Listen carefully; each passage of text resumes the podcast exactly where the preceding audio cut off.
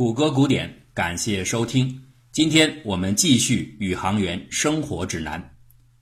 航天器在降落时发生的故事实在很多，其中既有令人黯然垂泪的哥伦比亚号的解体，也有悲剧英雄科马洛夫的牺牲。但是要说到最不靠谱的一次降落，非两千零八年联盟号飞船在哈萨克斯坦的意外迫降莫属。这是一次名副其实的疯狂之旅。故事的主角是三位宇航员：俄罗斯的尤里·马连琴科、美国的佩吉·惠特森，还有韩国的尹素妍。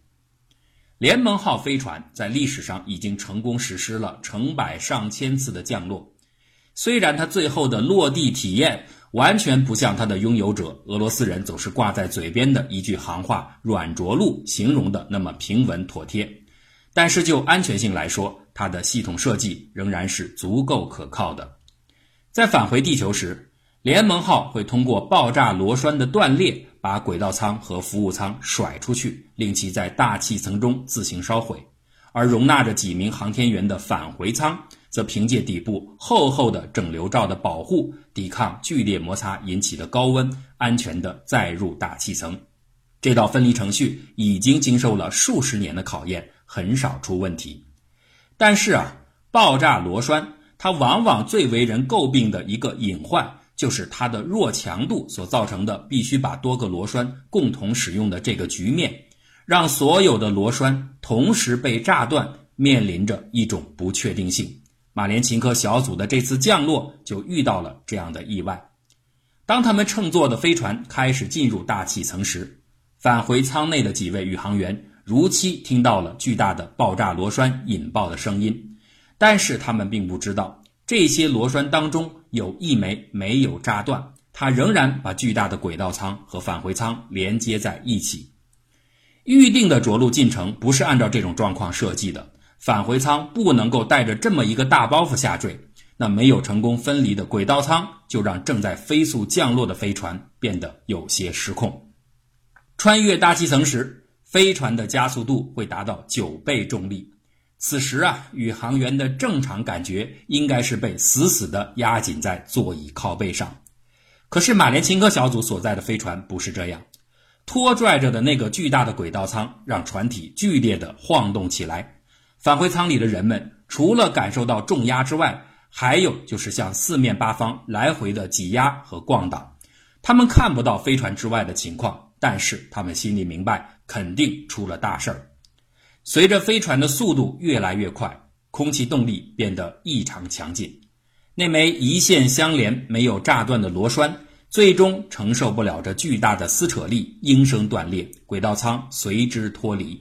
但是这个大包袱被扛的时间实在太久了，它那没有被整流罩保护的外层被加热到了极高的温度，反过来又把返回舱相对脆弱的顶部几乎烤焦。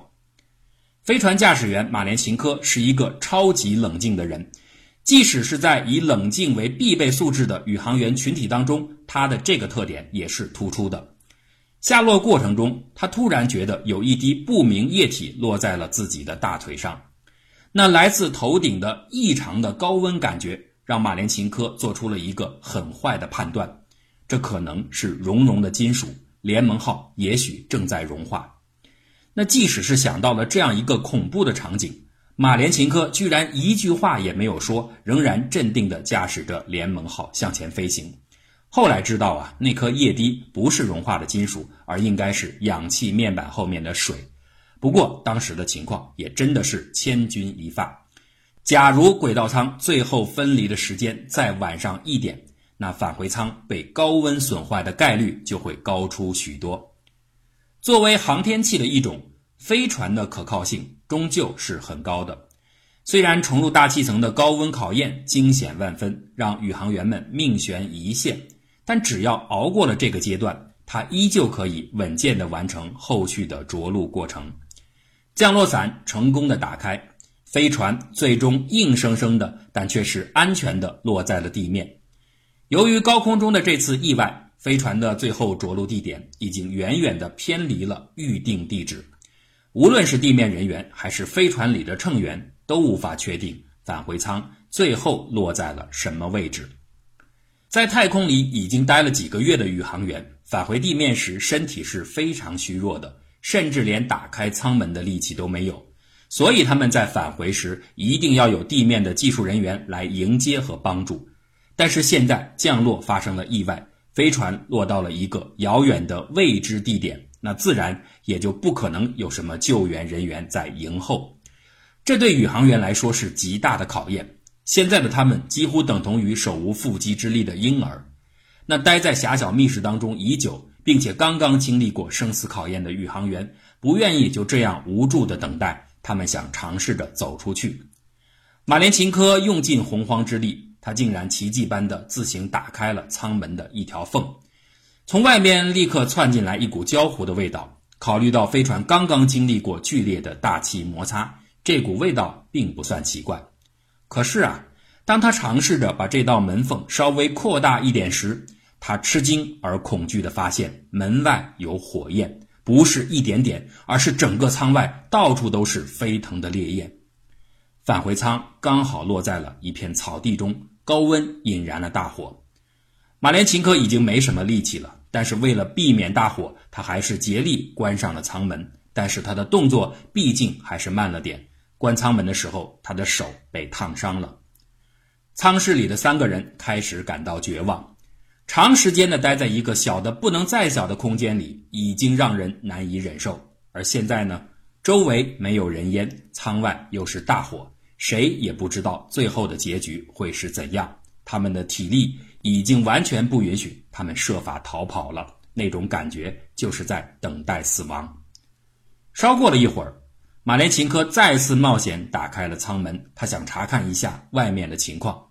好消息是。草地已经被烧完，大火已经蔓延过去，所以他尽力爬出了舱门。但是，一抬头却意外地发现，不知从哪儿突然冒出了一群人，站在自己的面前。这些人当然不是俄罗斯或者美国宇航局的工作人员，他们是本地人，一些因为看到了火灾发生而聚集过来的哈萨克斯坦农民。看到正在从太空船里向外爬的马连琴科，这些人完全懵了。其中一个略微懂一点俄语的人大声问道：“你们从哪儿来？”马连琴科还没来得及回答，这个人又大声地追问道：“你们的船是从哪儿来的？”这些农民最感兴趣的就是眼前这个奇形怪状的返回舱，他们无论如何不肯相信这是一艘从天上掉下来的飞船，而只愿意把它当做一条普通的船。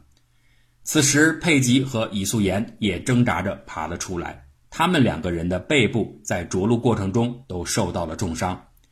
马连琴科想到返回舱里有无线电对讲机，他想拿过来联系救援直升机。可是啊，他虚弱的实在连爬回去的力气都没有了。眼前的这群人里有一个小孩自告奋勇地站出来，愿意帮忙。哎，结果证明他不只是想帮马连琴哥去拿什么对讲机，而是在进入船舱之后看见什么就拿什么。这艘从地上冒出来的会发火的船，对他来说真是太神秘、太有趣了。马连琴科眼看着这个家伙把自己的口袋塞得鼓鼓囊囊的，他想厉声制止，可是他的身体一点儿也动弹不了，根本无法阻止这个人的活动。就这样啊，一艘造价数百万美元的、代表着人类最高科技的宇航飞船，竟然当着宇航员的面儿被一群农民给打劫了。这令人哭笑不得的场面，实在算得上是航天史上的一次奇葩事件。就在联盟号飞船就快要被这群陆地海盗抢劫一空时，天空中第一架救援直升机呼啸而至，他们成功的找到了飞船的降落地。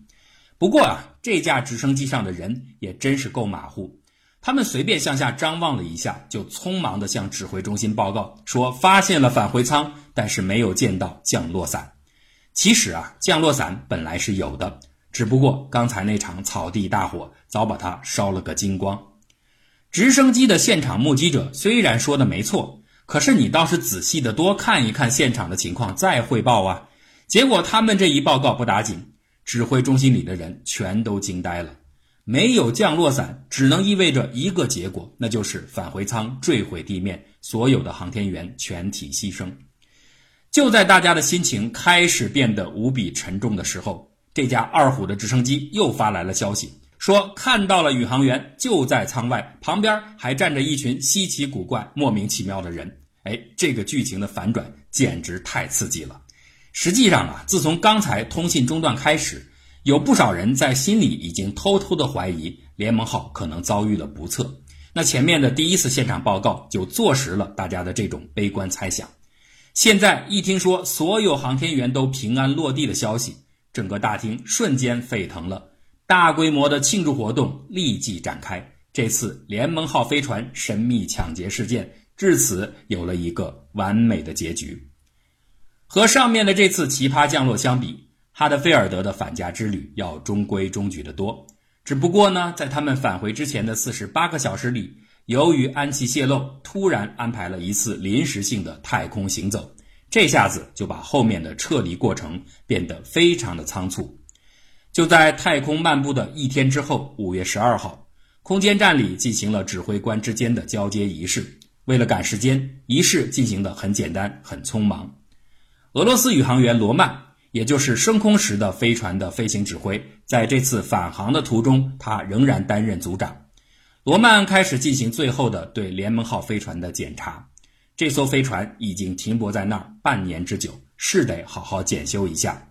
机器需要预热，仪表需要查核。更重要的是，由于要带回去的东西太多，他必须仔细的计算所有物品的配重，保证飞船的重心稳定。总之啊，罗曼一直是忙得不可开交。哈德菲尔德和汤姆呢，他们抓紧时间进行了最后的几项科学实验。有人说，他们为什么不去帮一下罗曼，分担一些检查任务呢？哎，这是人家俄国的规定，联盟号飞船只允许俄国人自己做检查。最后一晚到来了，哈德菲尔德用吸尘器反复清理了自己的睡眠站，并且清除了所有的个人物品，包括睡袋。这样啊，当下一位宇航员到来时，他就可以自由地重新布置这片属于他的小天地了。即将离开的宇航员会把自己的私人物品按照重要性分成三类：抛弃的、交给快递邮寄的，还有随身携带的。像睡袋之类的生活用具属于要抛弃的类型，它们呢会被搬运到联盟号的轨道舱里。这样做可以一举两得。如果返回过程进行的很顺利，那么这些东西就会跟随着在降落过程中被分离的轨道舱一起被烧毁。如果返回出现了脱轨等问题，联盟号的返程时间有可能会被延长一到两天。那这样的话，轨道舱里的物质就有可能在这个期间继续保障宇航员的生活。航天员随身携带回去的物品其实非常的少。主要是因为他们要乘坐的返回舱比来的时候更加的拥挤，里面已经尽可能的塞满了更重要的物资，包括各种各样的医学样品，还有需要修理的种种硬件设备等等。留给航天员的实在没有多少空间。哈德菲尔德只是选择了自己最心爱的枫叶队的队服，把它贴身穿在了最里面。最后啊，还有一些航天员的个人物品。是不方便带，但是又不舍得扔的这些东西，就只能封存在一个叫做“希望带回物品”的口袋之中，等待着，也许将来有机会，其他的飞船会有空间像快递一样把它们送回地球。晚上到来了，哈德菲尔德、汤姆和罗曼把他们的名牌挂在了空间站的荣誉榜中，在这个长长的姓名队列里，他们排名在三十五位。这将是永久的光荣。离别的时刻总是忙忙碌碌的，但在这种匆忙之外，哈德菲尔德竟然想到要让自己一个人独处一会儿。他来到了空间站里视线最好的瞭望塔，透过四面舷窗，默默地凝视着太空与地球。他想尽情释放自己此刻的复杂心情。这注定是他人生当中最后一次的太空之行了。他想起了许多年前那个曾经做着太空梦的儿童，想起了飞行学校里的优秀学员，想起了无数次的艰苦训练和风险，还想起了太空漫步的难忘经历。眼下，他和这些都要永久的离别了。他并没有伤感，但是心中却充盈着由衷的敬意。时间来到三点三十分，无论多么的不舍。返程任务的启动时间是不能耽搁的。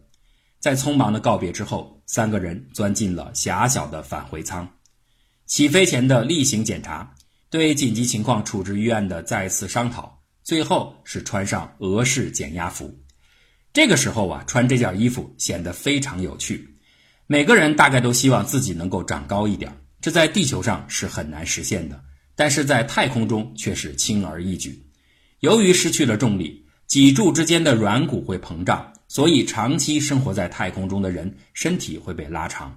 哈德菲尔德尽管已经五十三岁了，但是他也长高了一英寸还多。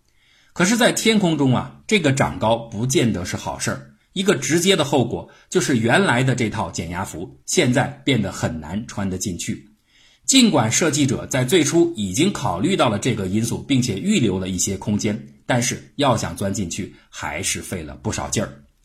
一切就绪，哈德菲尔德下达了结束停靠的最后一道命令：飞船上路了。在刚开始脱钩的时候，一切动作都进行得非常缓慢。飞船以每秒钟仅移动四英寸的速度缓缓地滑行。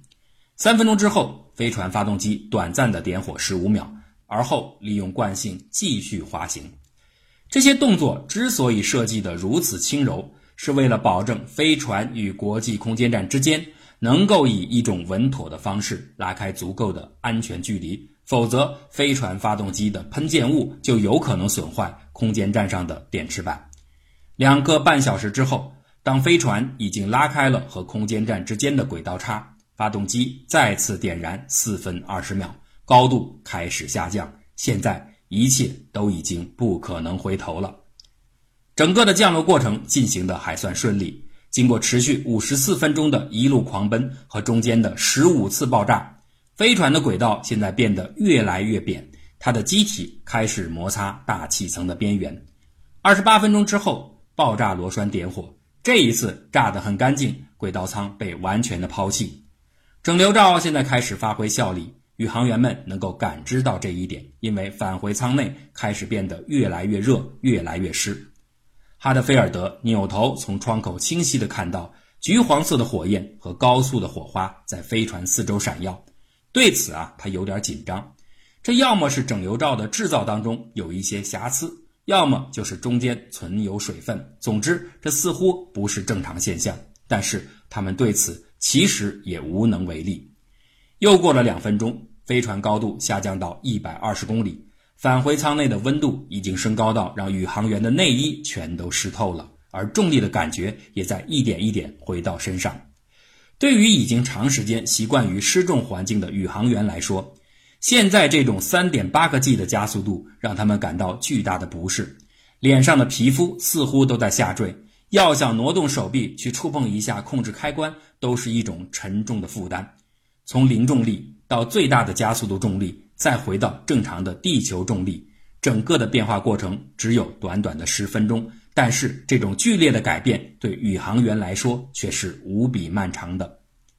高度来到五点二千米。主降落伞打开，骤然的减速让联盟号飞船急速的旋转和震荡，就像坐过山车一样。随着“咣”的一声巨响，状态突然稳定了下来，降落伞开始吊着返回舱徐徐降落。整流罩已经被抛掉，三位宇航员的座椅在突然之间被猛地抬高到了最高限度，这是为了给最后的撞击预留足够的缓冲距离。此刻已经没有人在说话。连最有驾驶经验的罗曼也一声不吭，大家都在默默而紧张地等待着最后一击的到来，嘴里的上下齿全都紧紧地咬在一起，以防最后的冲击让牙齿咬断了舌头。测高仪在不断地测量着返回舱的高度，落地前两秒钟，他发出了指令：软着陆火箭点燃，反冲火箭把最后的着陆速度降低到一点五米每秒。这个步骤其实很关键，有了它。一场原本是惨烈的撞击车祸，才可以变成一次能够承受的冲撞。突然之间，耳边一声巨响，下降停止了。哈萨克斯坦高原上迎来了又一艘从天而降的神秘大船。那倒霉的是啊，这个时候的草原上正在刮着强劲的大风，降落伞在风的鼓动下，拖着返回舱一路翻滚不止，直到罗曼摸到了切断降落伞的按键，并且按了下去，翻滚游戏才最后停止。可笑的是，当一切都结束时，所有的人都是大头朝下。顷刻之间，搜救直升机的扇叶气流声震撼的由远及近，舱外传来了焦糊的味道和一阵阵熟悉的俄罗斯口音的谈话声。地球，我们终于回来了。